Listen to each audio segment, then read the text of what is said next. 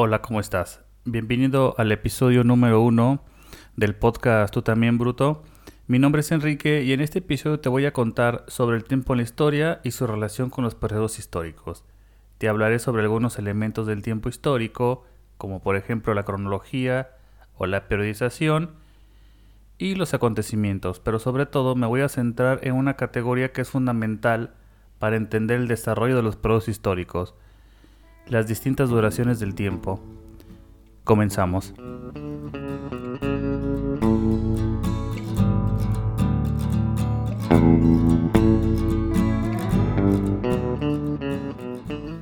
Como ya te adelanté al inicio, este episodio te voy a hablar sobre el tiempo. No desde una perspectiva filosófica o abstracta, sino más bien desde la perspectiva de la historia. Antes de entrar de lleno con el tema, me gustaría que analizáramos las distintas ideas que tenemos sobre el tiempo.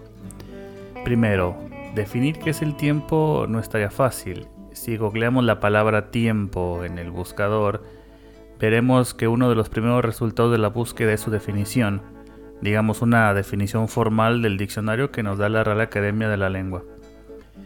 Aquí encontramos más o menos 18 acepciones o definiciones. Eh, algunas de ellas son magnitud física que permite ordenar la secuencia de sucesos estableciendo un pasado, presente y un futuro. Una época durante la cual sucede algo, por ejemplo la época de las cruzadas, la época moderna, la época antigua. Una estación del año, ¿no? La primavera, el verano. La duración de una cosa, cuánto tiempo dura un solo de guitarra, o el tiempo atmosférico, si está nublado, si está soleado, etc. Podríamos englobar lo anterior como un tiempo físico, para separarlo de, del tiempo histórico que vamos a hablar más adelante. Si bien es un tiempo del cual somos más o menos conscientes de su paso, e, es intangible. No poseemos un órgano especializado en captar el tiempo, como puede ser eh, el ojo humano, que su función es captar la luz en un espectro de onda específico. Y no tenemos un órgano que haga algo similar, es una percepción, es subjetivo y se va construyendo a medida que, a medida que crecemos. Aunque este tiempo que para el objeto de este podcast identificamos o catalogamos como tiempo físico, sea subjetivo e intangible, podemos advertir su paso y medirlo con un reloj, medirlo con un calendario. Además que este tiempo depende de los movimientos de rotación, del paso del día a la noche o de la noche al día, o de los movimientos de traslación de la Tierra que dan las estaciones. Hasta ahora todo bien con el tiempo físico, pero este no nos sirve de mucho para analizar o interpretar o comprender los acontecimientos históricos Claro, podemos calcular cuánto tiempo ha pasado de 1810 al 2021 o de 1990 con la caída del muro de Berlín a la fecha, pero por sí mismo no nos permite hacer una, una comprensión de tales hechos, solo los muestra y los establece y delimita en un, en un tiempo y en un espacio. Ahora bien, hablemos del tiempo en la historia. el tiempo en la historia se le conoce como tiempo histórico o tiempo social. Nosotros le vamos a llamar tiempo histórico. Y al contrario del tiempo físico, el cual podemos ver su paso a través del movimiento de rotación o de traslación, el tiempo histórico se rige por las acciones del hombre, por las acciones de la humanidad y por el movimiento de la sociedad y de sus estructuras. El tiempo de la historia es una construcción, una convención o un acuerdo y a la vez es una delimitación que establecen los historiadores. El por qué la Edad Media termina con la caída de Constantinopla a mano de los otomanos es una convención. El tiempo histórico se compone de ciertos elementos. Los primeros son los datos, que serían los nombres, las fechas, los lugares, los distintos personajes. Los datos establecen una relación directa con los acontecimientos. Otro elemento es la permanencia del cambio. Pensemos en, aquellos elementos que se han mantenido casi inalterables a través del tiempo. En el caso de México se puede ejemplificar con el maíz como elemento constitutivo de la dieta de los mexicas en el imperio azteca que ha sobrevivido hasta nuestros días. En segundo lugar está el cambio, que manifiesta cuáles de estas condiciones se transforman dando lugar a una nueva configuración. En ese sentido nos sirve de ejemplo el cambio de la organización política en la Grecia antigua, en el cual se pasa de una organización basada en el oikos a una organización basada en la polis. La sincronía y la diacronía también son elementos importantes en el tiempo histórico. Sin entrar en detalles, las sincronías son todos los acontecimientos que tienen lugar en un mismo tiempo. Si vemos el periódico o buscamos en cualquier portal de noticias vamos a darnos cuenta de la cantidad de acontecimientos sincrónicos que hay. Por ejemplo, yo tomé el Reforma, ¿no? El Reforma en su versión electrónica, en la fecha de hoy, 30 del 11, que estoy grabando este episodio. Algunos acontecimientos sincrónicos son Toluca anuncia la salida de Hernán Cristante, sale a escena criptomoneda Omicron o llegará Plácido Domingo a México en el, en el 2022. Todos esos ejemplos son sincrónicos, hablan de la sincronía en, en la historia. Por otro lado, la diacronía son los acontecimientos originados en tiempos distintos y que guardan características semejantes. Por ejemplo, la independencia de Estados Unidos y la independencia de México son hechos diacrónicos, son semejantes, pero ocurrieron en un tiempo distinto. El siguiente elemento constitutivo del tiempo, del tiempo histórico, es la cronología. De todos los elementos que hemos hablado, creo que ese es el que o con el que más estamos relacionados. Es lo que vemos en la primaria o en la secundaria cuando tomábamos clases de historia es prácticamente una línea del tiempo en la que los acontecimientos son divididos y distribuidos de acuerdo a ciertas convenciones que hacen los historiadores.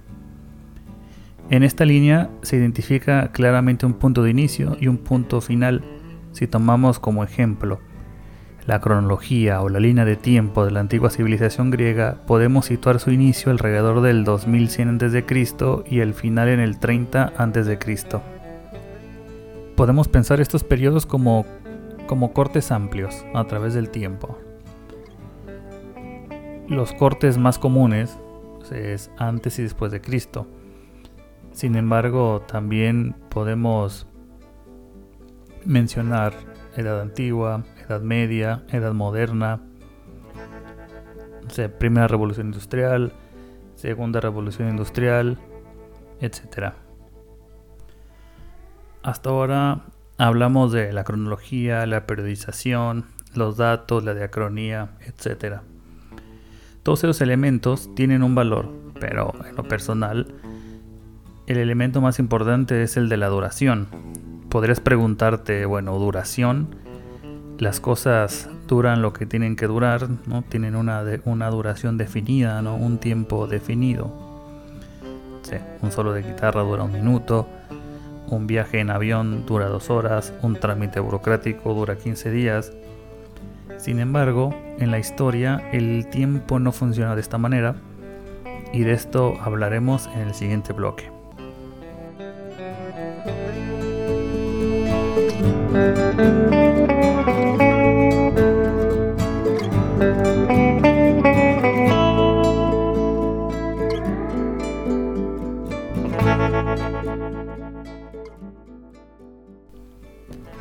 Muy bien, retomando el tema de la duración, si en el tiempo físico los movimientos y las acciones tienen una duración definida, estable y homogénea, 24 horas, 35 días, 15 días, ¿cuál es la duración de los acontecimientos en la historia?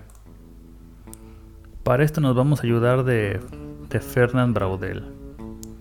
Braudel fue un historiador francés considerado el historiador del siglo XX revolucionó el campo de la historia al proponer que en el estudio de esta se deberían considerar otras ciencias sociales, concibiendo la historia como una historia total.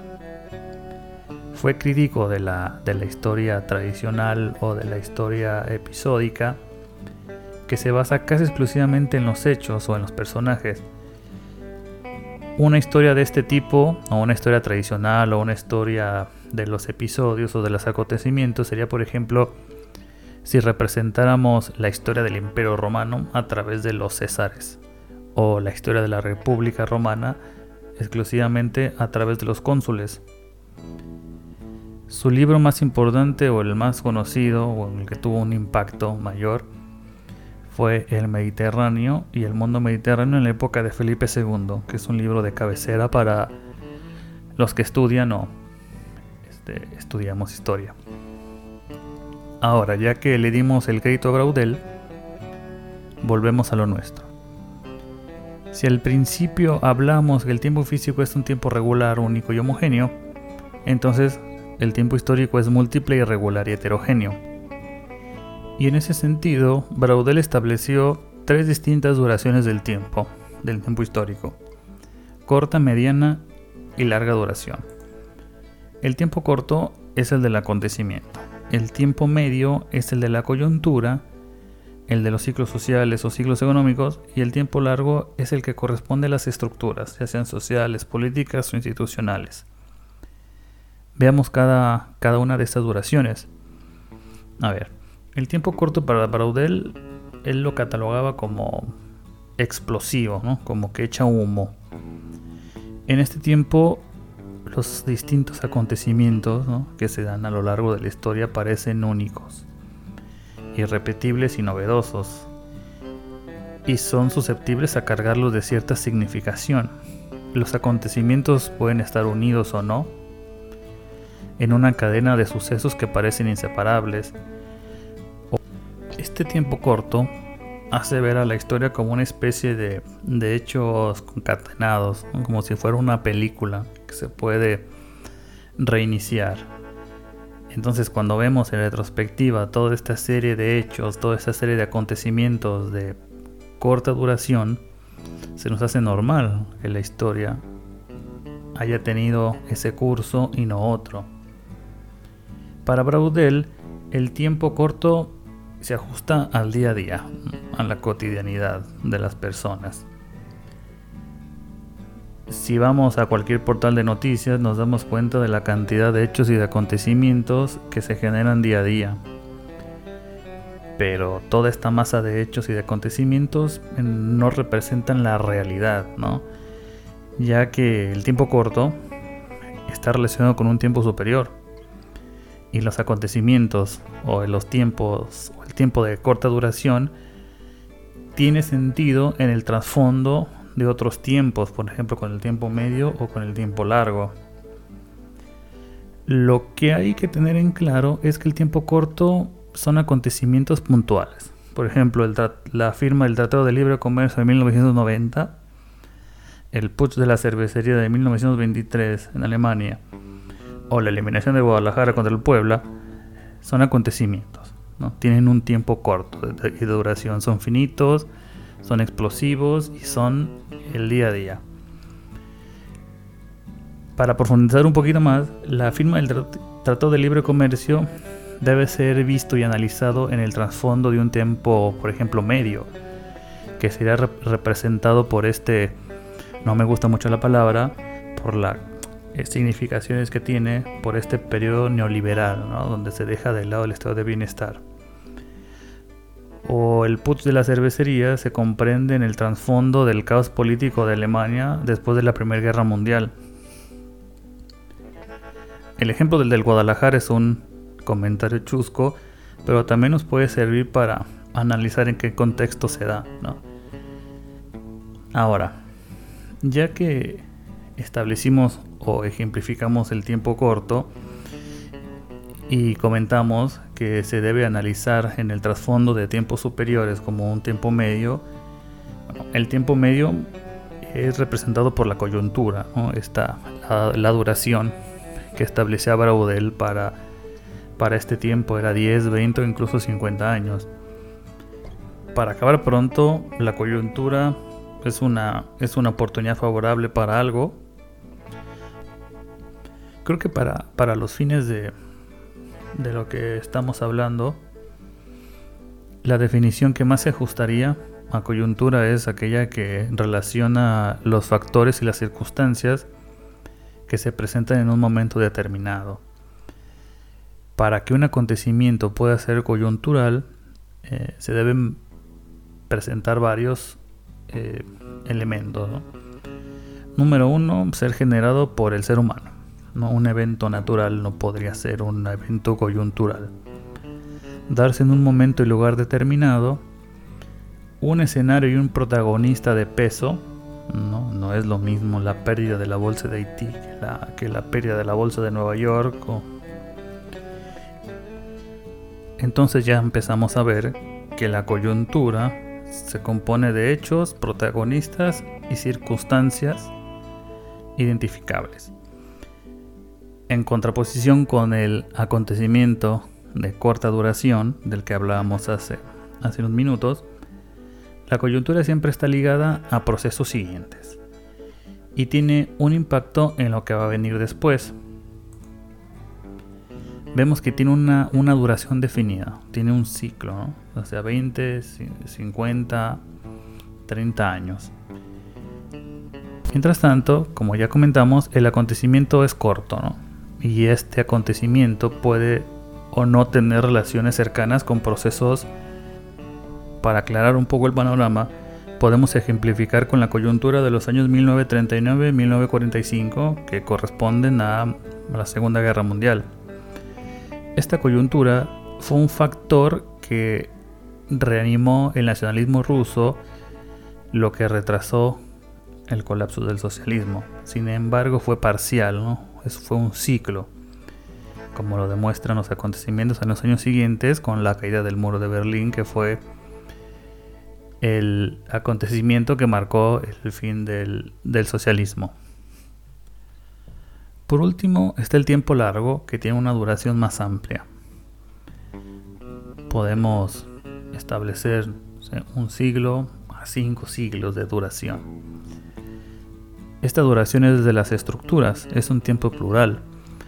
Así como hablábamos que a través del paso de los astros y de los movimientos de rotación y traslación, advertimos el paso del tiempo físico, es a través del tiempo de larga duración que podemos ver el movimiento de la humanidad y nos permite analizar el sentido del tiempo corto y del tiempo medio.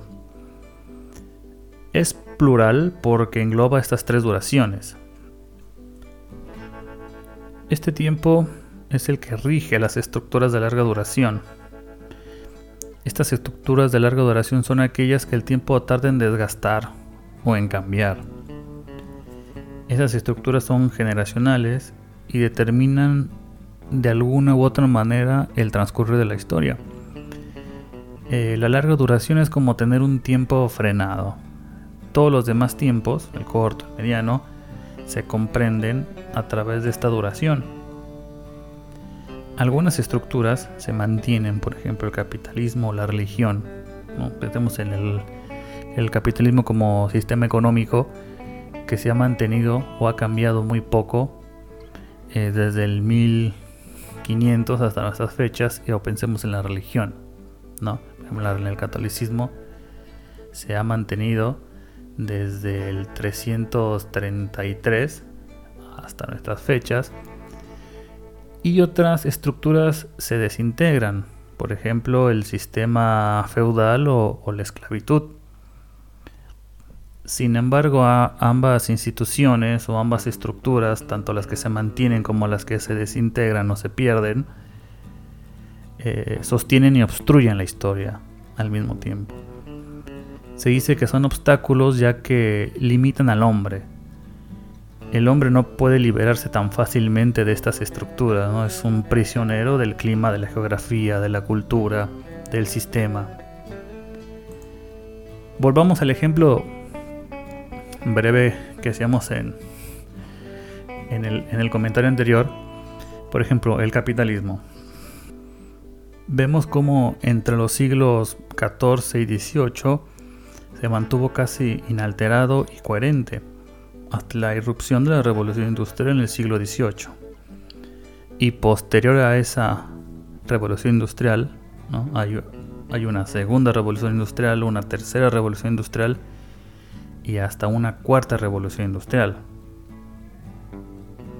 Si bien es un ejemplo, digamos, sencillo, creo que eh, muestra muy bien eh, lo que Braudel quiere dar a entender con eh, el mantenimiento de estas estructuras a lo largo del tiempo. Si ejemplificamos, digamos, tomando los tres tiempos que vimos, podremos decir que la firma del Tratado de Libre Comercio en 1990 corresponde al tiempo corto.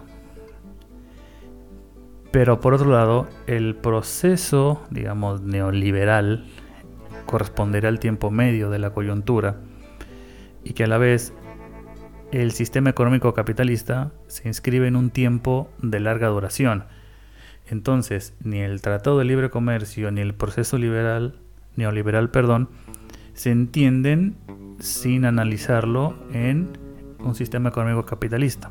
Es lo que quiere dar a entender Braudel en que estos tiempos se complementan y que el tiempo en la historia es heterogéneo. Bueno, hasta aquí la duración del tiempo en la historia. Pasemos al cierre del episodio.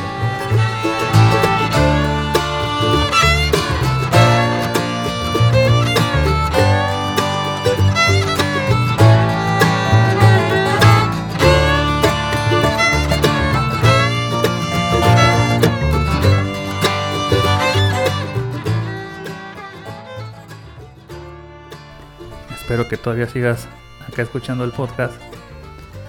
Y a manera de cierre, podemos concluir que la historia es la suma de historias, es una multiplicidad de tiempos. Hay un error en, en escoger o en seleccionar una, una sola historia, ya sea un acontecimiento o un hecho coyuntural la historia en sí no refiere a acontecimientos puntuales, a noticias, a personajes. Refiere a un todo que necesita ser interpretado y necesita ser entendido. Cómo llegamos hasta ese estado o por qué se dieron los acontecimientos históricos que se dieron. Lo que está ocurriendo hoy o lo que ocurrió en un momento dado es posible que se haya generado tiempo atrás. En ese sentido, podríamos decir que toda la serie de acontecimientos que se han dado a raíz de, la pandemia no fueron generados en sí por la pandemia. Yo creo que la pandemia los, los puso de relieve, pero esos acontecimientos esos hechos ya estaban ahí, ya se generaron mucho tiempo atrás. La pandemia solo los expone y nos muestra la punta del iceberg. Cuando analizamos en retrospectiva, podemos darnos cuenta de por qué los acontecimientos ocurrieron tal y como ocurrieron. No solo es importante saber cuándo, sino analizar el por qué. Cuando estaba planeando el episodio, estaba buscando información y di con una entrevista de Braudel en YouTube, eh, donde definía la historia de una manera muy interesante. Braudel decía que, que la historia es la superación del acontecimiento. Creo que tiene razón y engloba todo lo que hemos hablado hasta el momento. Para cerrar, a manera de reflexión, el tiempo de hoy data del de ayer, explica el presente y condiciona el futuro. En fin, esto fue el episodio El tiempo en la historia. Me gustó mucho hacer este episodio. Eh, si a ti también te gustó y deseas colaborar para que yo pueda seguir publicando contenido o pueda publicar de una manera más asidua, puedes apoyarme a través de la plataforma Cafecito, acá en, Argentina, donde puedes hacer una donación simbólica de un café, del valor de un café. Si no puedes apoyarme económicamente, no hay ningún problema el hecho de que me estés escuchando ya es bastante. Me ayudas también si compartes el episodio, dando like, suscribiéndote y comentando. Me puedes encontrar en Facebook como Bruto Tú también, en Instagram como Bruto Tú también.